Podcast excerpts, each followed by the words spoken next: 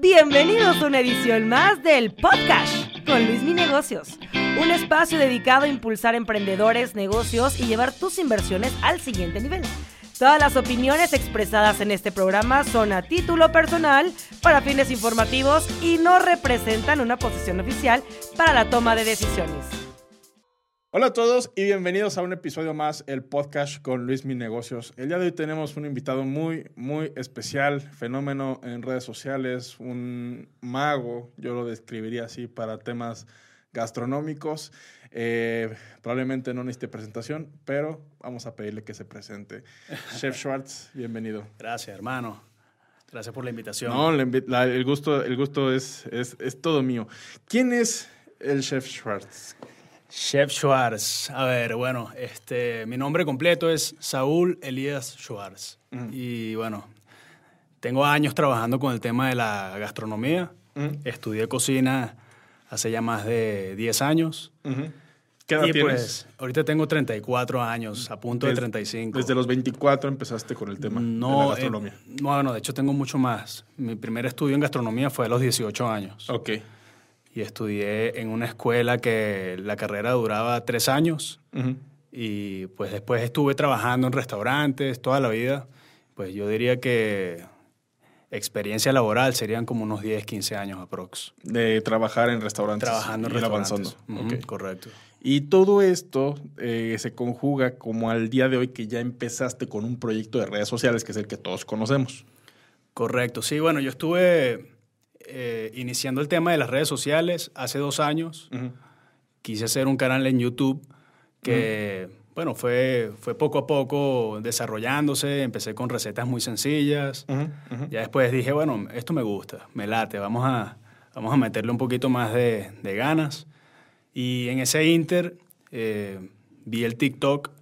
Todavía no había gente haciendo, no había muchas personas haciendo cocina en TikTok. Y dije, bueno, vamos a intentarlo, ¿no? Entonces me abrí la cuenta, subí un par de videos, a la gente les gustó. Y nada, el resto es historia. ¿Cuándo, ¿cuándo empezaste a abrir? eh, ¿Cuándo abriste tu cuenta? De TikTok, eh, en enero de este año. Ujú. Ah, ok. O sea, En, en diez- 2021 ya. 10 meses, 2021, correcto. Ok. Pues digamos, te alcanzaste a subir un poco tarde a la ola, pero te subiste bien. Sí, me hubiese gustado subir. Sí, porque te, te soy súper sincero. Sí. Si te hubieras subido un año antes, el crecimiento Sí. hubiera sido el triple o hasta más.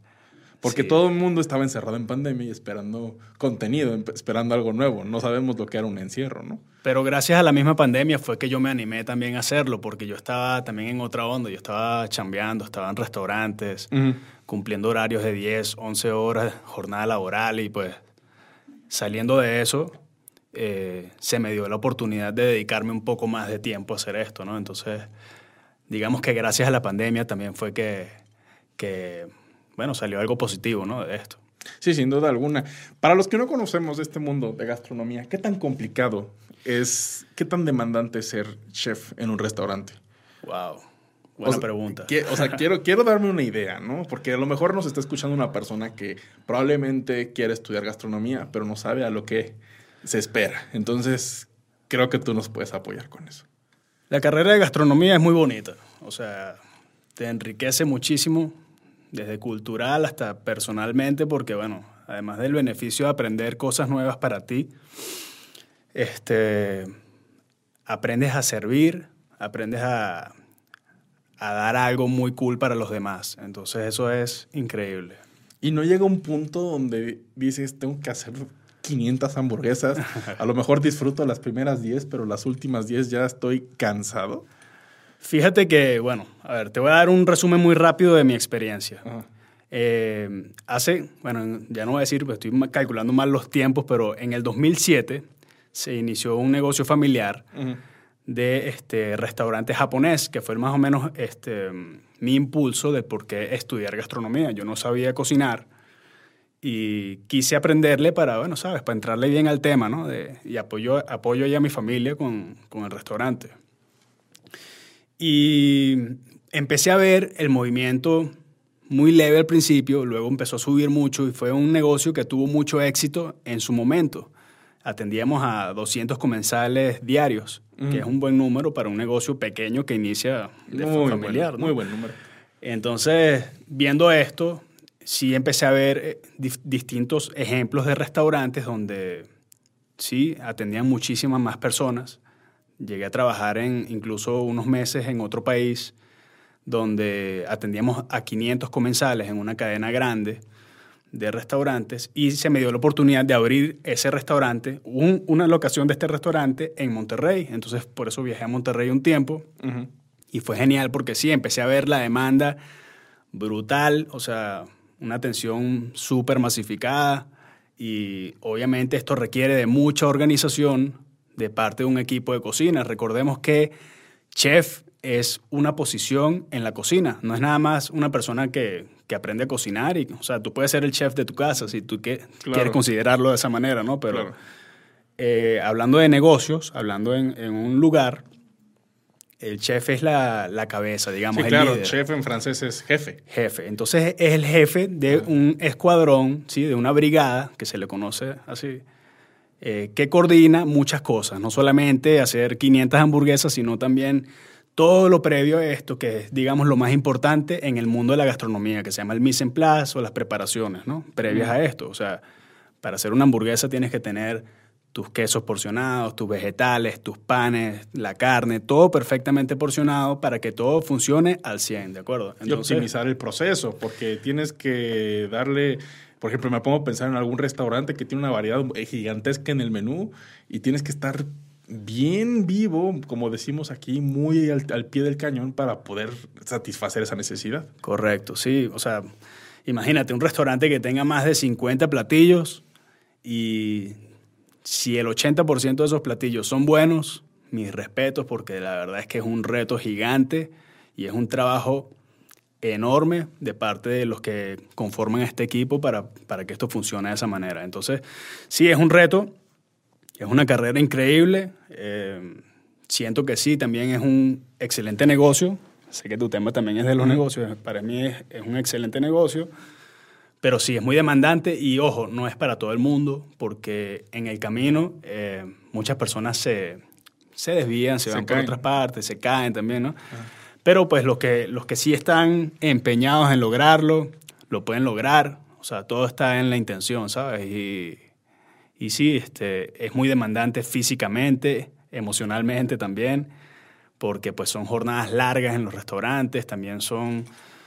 A ver, hay, hay de todo, ¿no? Como en todas partes, pero en el tema del personal también hay que saber aprender a manejarlo, ¿sabes? Este, hay de todo, digámoslo así. No, sin duda, sin duda hay que aprender a, a, manejarlo, porque también yo me pongo a pensar, me pongo en, el, en los zapatos de un estudiante de gastronomía me, corrígeme si me equivoco, la gran mayoría de ellos quiere ser dueño de su propio restaurante, ¿no? Es como el sueño élite. Sí. Pero ¿cuál es el principal desafío que tú ves a lo mejor con tus colegas o incluso como tú mismo? Cuando abres un restaurante, pones toda tu alma, pones todo tu corazón, porque al final de cuentas es eso, tú das todo de ti para dar, llevarte la sonrisa del comensal. Entonces, ¿cuál es el principal obstáculo que tú ves que tienen en general los cocineros, los chefs que están en proceso para llegar a un punto de, de éxito, digámoslo así, en el tema de, la operación de un restaurante?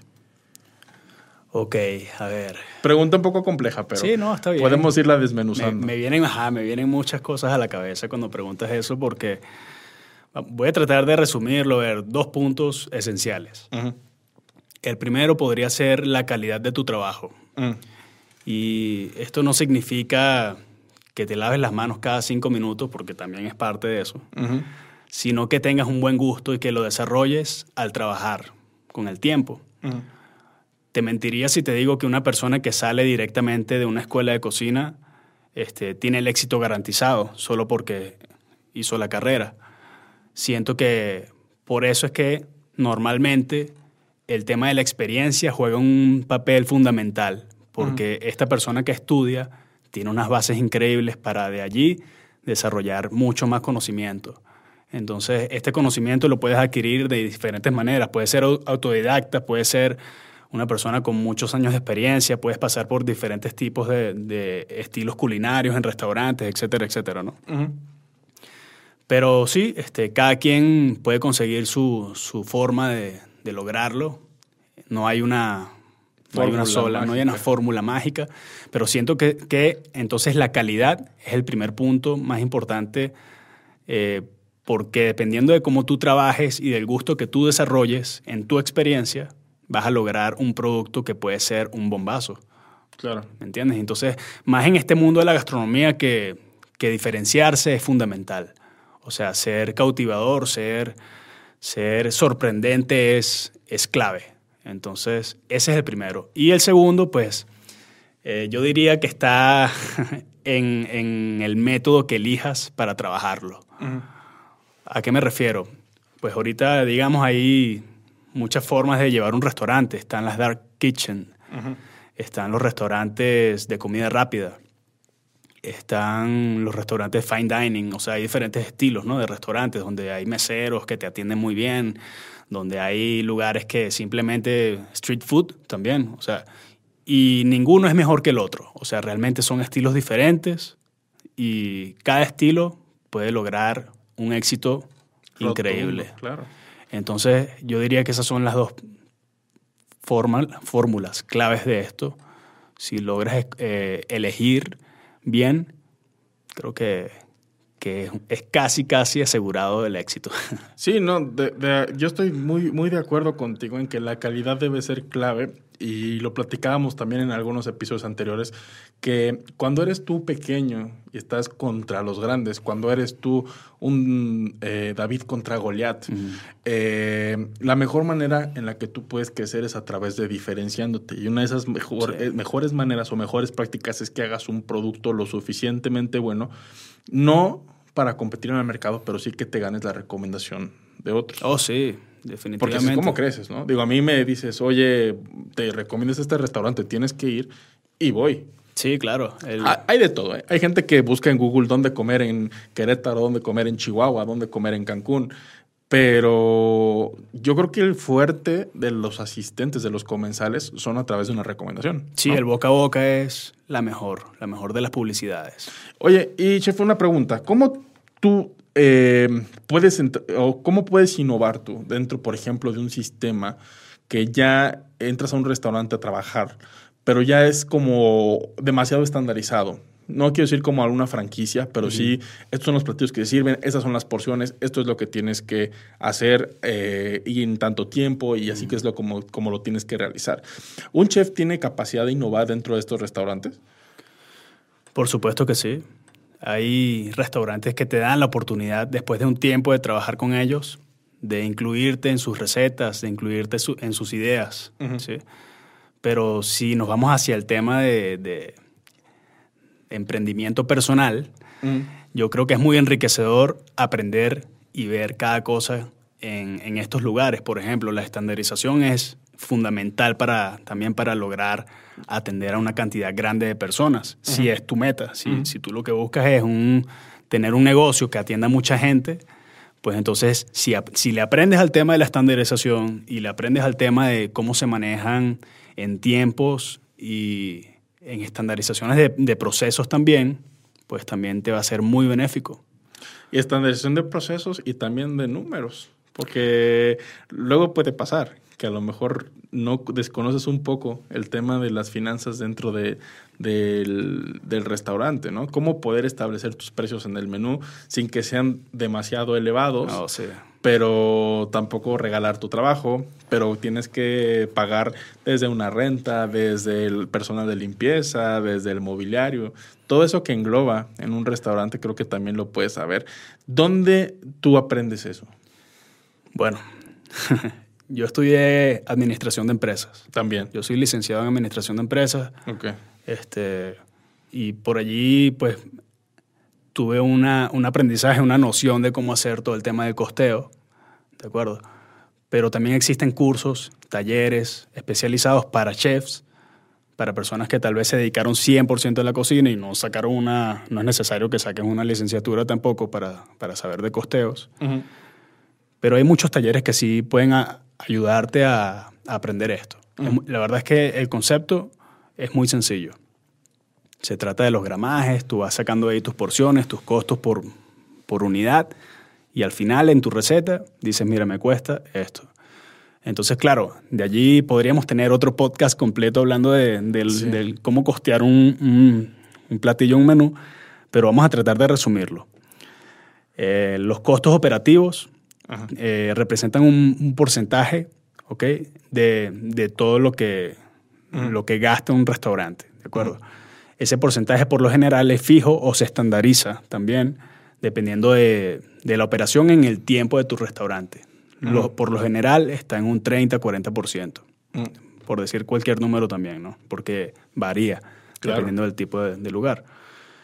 Pero este, ahora, tus costos de insumos también juegan un rol muy importante a la hora de definir un precio final de venta en tu menú. Cuando tú abres un menú en un restaurante y ves un precio de un platillo, eso lleva un estudio grandísimo por detrás, no es nada más que el, que el dueño se sentó y dijo, no, multiplícalo por 5. pesos el multiplicarlo por 5. Entonces, aunque sí hay gente que lo hace así también. Sí, ¿eh? seguro, sí, seguro, sí. Oye, pues me están comprando, pues... Pero ya hablando como más profesionalmente, debería de hacerse un estudio, sea, una, una, buena tabla así de Excel con sus cálculos de porcentaje, ta, ta, ta.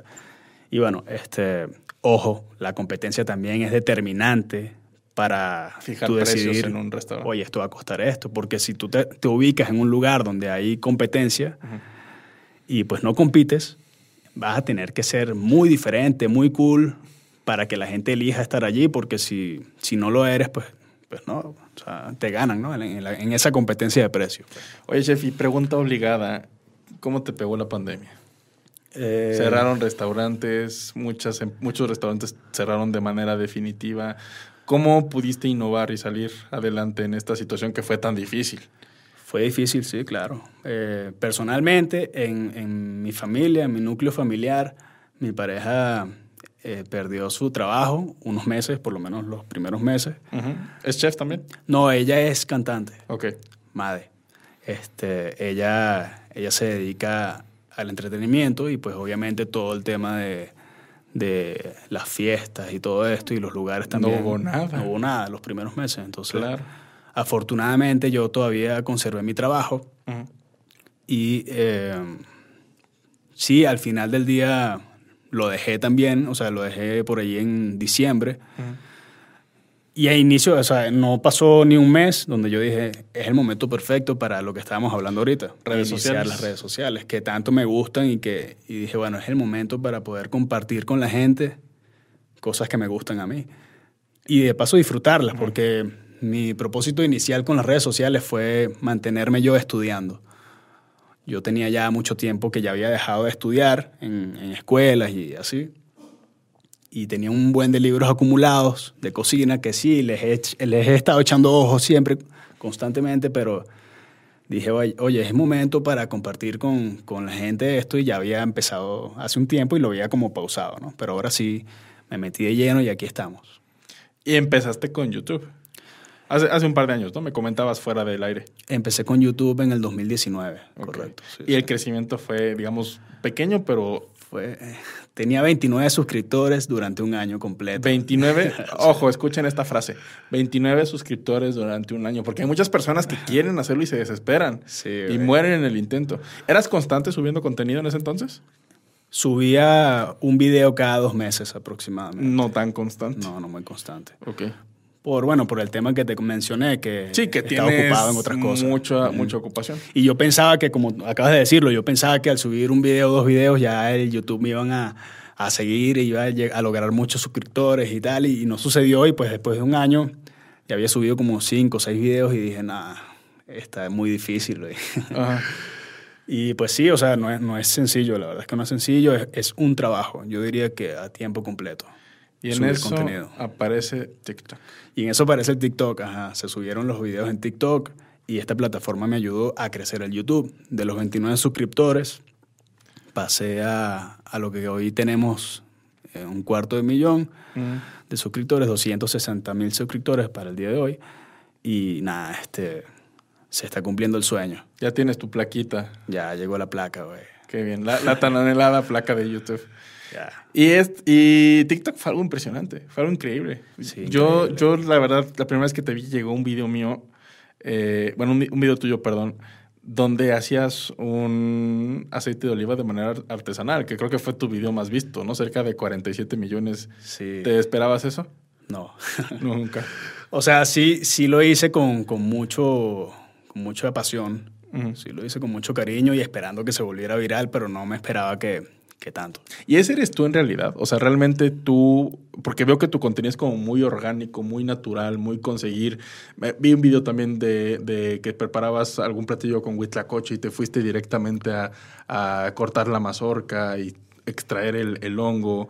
Eh, vi también el video de los piñones en el que ibas al árbol, sacabas el piñón y, y, nos mostrabas el proceso, que al final de cuentas es algo que también la gente nos gusta mucho, ver el proceso de cómo se hacen las cosas. Eh, ¿Tu alimentación la manejas también muy así, muy orgánica?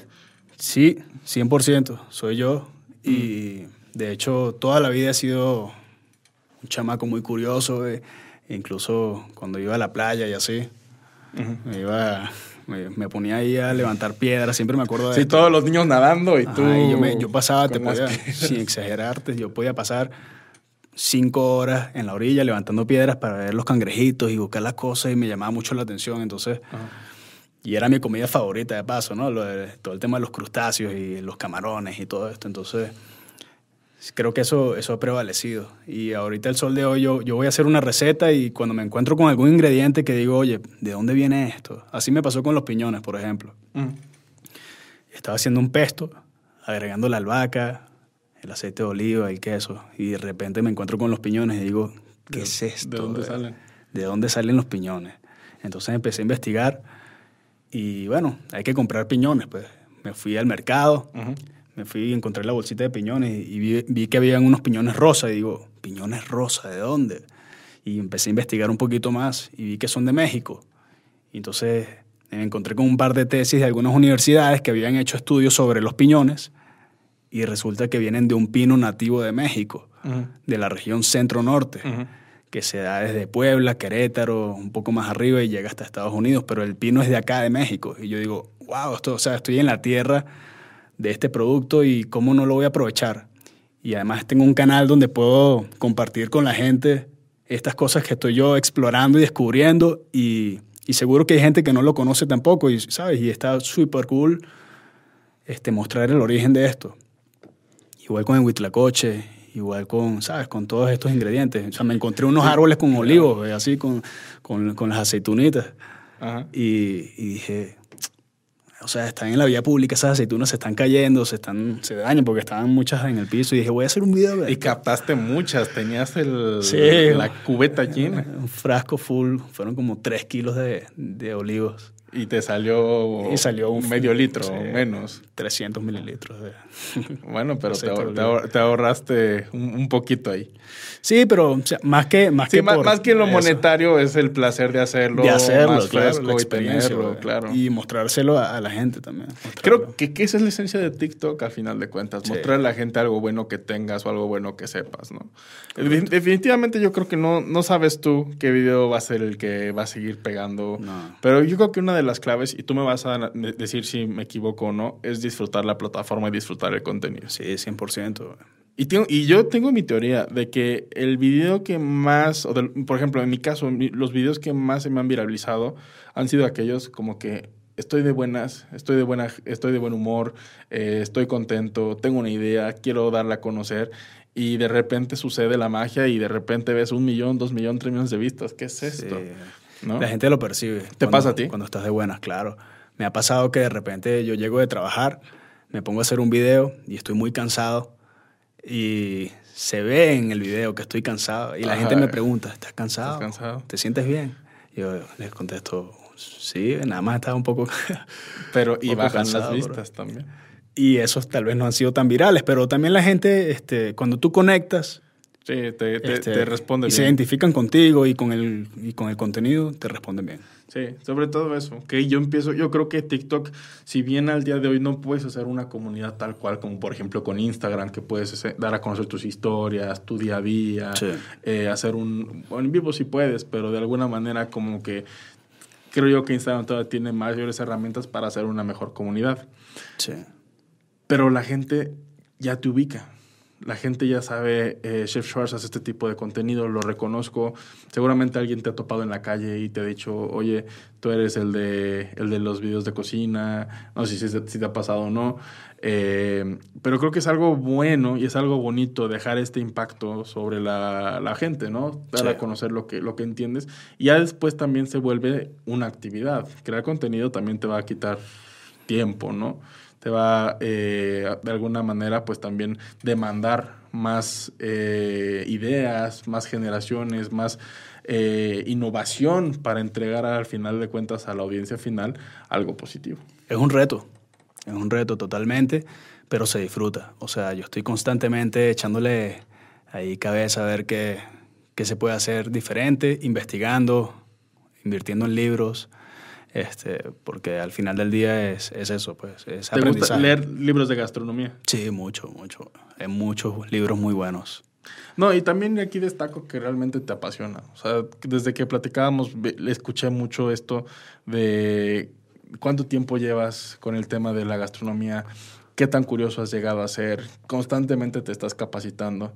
Y yo creo que esa es la única manera en la que tú puedes ser, digamos, lo extraordinario en algo que te dediques, cuando pues estás mente, cuerpo y corazón dentro de a lo que te estés dedicando. Yo creo que, que cuando agregas valor, la gente lo, lo agradece.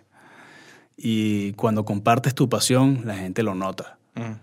Entonces, sí, cuando haces las cosas con, con cariño y, y con ganas de compartir, este, se va a ver remunerado de una u otra forma. Sin duda alguna, sin duda alguna. Y yo creo que la mejor moneda de cambio es esa, la admiración de la gente. Sí, sí, se podría decir. A mí me encanta, este, cada vez que me preguntan, trato de contestar casi todos los comentarios, que son, a veces son muchos, pero le he dedicado una buena parte de mi vida a la interacción con el contenido para que la gente pues también sienta que de alguna manera son importantes esos, esos intercambios. Y, es, y eso es crear comunidad, a final de cuentas. Y, Ok. y- y no digo admiración en el sentido de una deidad, sino en el sentido de me gusta lo que estás haciendo, eh, quiero saber más, Claro, sí, sí. 100%. ¿Qué sigue para Chef Schwartz los próximos años? ¿Qué planes tienes? Eh, entiendo que tienes la, la operación de, de- de los restaurantes, pero eh, pues ahora ya también tienes que crear contenido. ¿Tienes algún plan a futuro que te gustaría desarrollar y compartir con la gente? Bueno, por ahora estoy apoyando a mi familia en su negocio acá en Querétaro, de sushi, que está ahí en Cumbres del Lago. Y eh, mi plan a futuro podría ser ligar el tema de los restaurantes, tal vez tener uno yo propio, abrir un negocio propio, pero fusionarlo con, con una idea que tengo que creo que está bien cool, que involucra todo esto de las redes sociales y quiero involucrar a la gente en eso también. Entonces, que sea una experiencia, es más o menos lo que estoy pensando hacer. Aparte también de, me encantaría tener una marca propia, estoy trabajando en eso también, de tanto de productos como algunos accesorios útiles para la gente. Y, y bueno, ese es el plan, esa es parte del plan. Sobre todo, a ver, voy a adelantar un poquillo ahí de, de mi idea y es que algunas de las cosas que estoy haciendo en TikTok y en mis redes sociales van a Ujú. estar plasmadas en estos lugares que estoy planeando tener en algún momento. Eso, ¿Cómo? por ejemplo, algunas de las recetas o los platillos que van a ver allí Oh, ya, virales. Ya, ya, ya. ¿ok? Eh, la idea es eh, ofrecerlos a la gente en mi lugar, pues, en, en mi restaurante en el futuro. Eso está muy, muy bien. Pues, vas a- y vas a ver que sí. Eh, vas, vas a ver que sí, que sí se va a, a concretar. Eh, ¿Cómo se llama el restaurante? Se llama tu esposa. Taka Sushi. Taka Sushi. Taka Sushi a todos los que nos escuchan de, desde Querétaro, en Cumbres del Lago, ahí los esperan con, Claro con sí. mucho gusto. ¿Y cómo te encontramos en redes sociales para los que no, no te... no Mi te- nombre, o sea, bueno, a ver, mi nombre en todas las redes es Chef. Schwarz. Ajá. Así todo pegado. Schwarz significa negro en alemán. Okay. Entonces sería como chef negro, pero en la palabra alemana. Chef Schwarz. S-C-H-W-A-R-T-Z. A-R-Z. Ah, casi. casi latino. Sí, güey. Chef, muchísimas gracias por, por tomarte el tiempo. La verdad es que disfruté mucho este espacio. Eh, este es tu podcast y pues, muchas gracias. No, gracias a ti, brother, por la invitación. y bueno, quería agregar por último, este, hay un eslogan que yo utilizo al final de los videos, que es la palabra sexy como calificativo, ¿no? Sí, es cierto. Y, sí, sí, sí. y quería, quería mencionar que, porque muchas personas me preguntan, ¿por qué sexy? Ya deja de decirlo, me está, me está fastidiando. y pues bueno, yo quiero decirles que, que hay un motivo para eso. Eh, básicamente, no sé si has escuchado la frase de eh, al corazón se le llega por el estómago. Claro. Hay una frase que dice así, ¿no? Hay estudios que, demuestran que las personas se encuentran dispuestas a los estímulos eh, románticos cuando tienen el, estómago lleno. Entonces, no es solo una frase, eh, es una forma de seducir a la mente. Entonces, cuando tú trabajas eso, eh, hay dos maneras de, lograr seducir a, ¿sabes? En el arte de todo esto es de la seducción, hay dos maneras. La primera es este, haciendo cosas impresionantes, haciendo cosas que a la gente se les quede en la cabeza, como el aceite de oliva que me acabas de, recordar. ¿Sí? Y pues la otra es, eh, la gente valora cuando tú compartes información con ellos. Entonces, eso es sexy. Por eso yo uso la palabra sexy. Sexy porque me parece un buen sello ahí para cerrar un video, un contenido que estoy compartiendo con ustedes y, al final del día pues es parte fundamental el feedback. Muchas de las ideas salen de los comentarios que se están leyendo constantemente, así que se los agradezco a todos los que siguen los canales de Chef Schwartz. Les agradezco mucho esa participación y el apoyo. Y ya se la saben, barriga llena, corazón contento, como decimos. y sexy. You rock. Hasta la próxima. Sexy. Este fue el podcast con Luis Mi Negocios. Hasta la próxima emisión. Recuerda suscribirte al podcast y unirte a la comunidad del arroba Luis Mi Negocios en TikTok, Instagram y YouTube.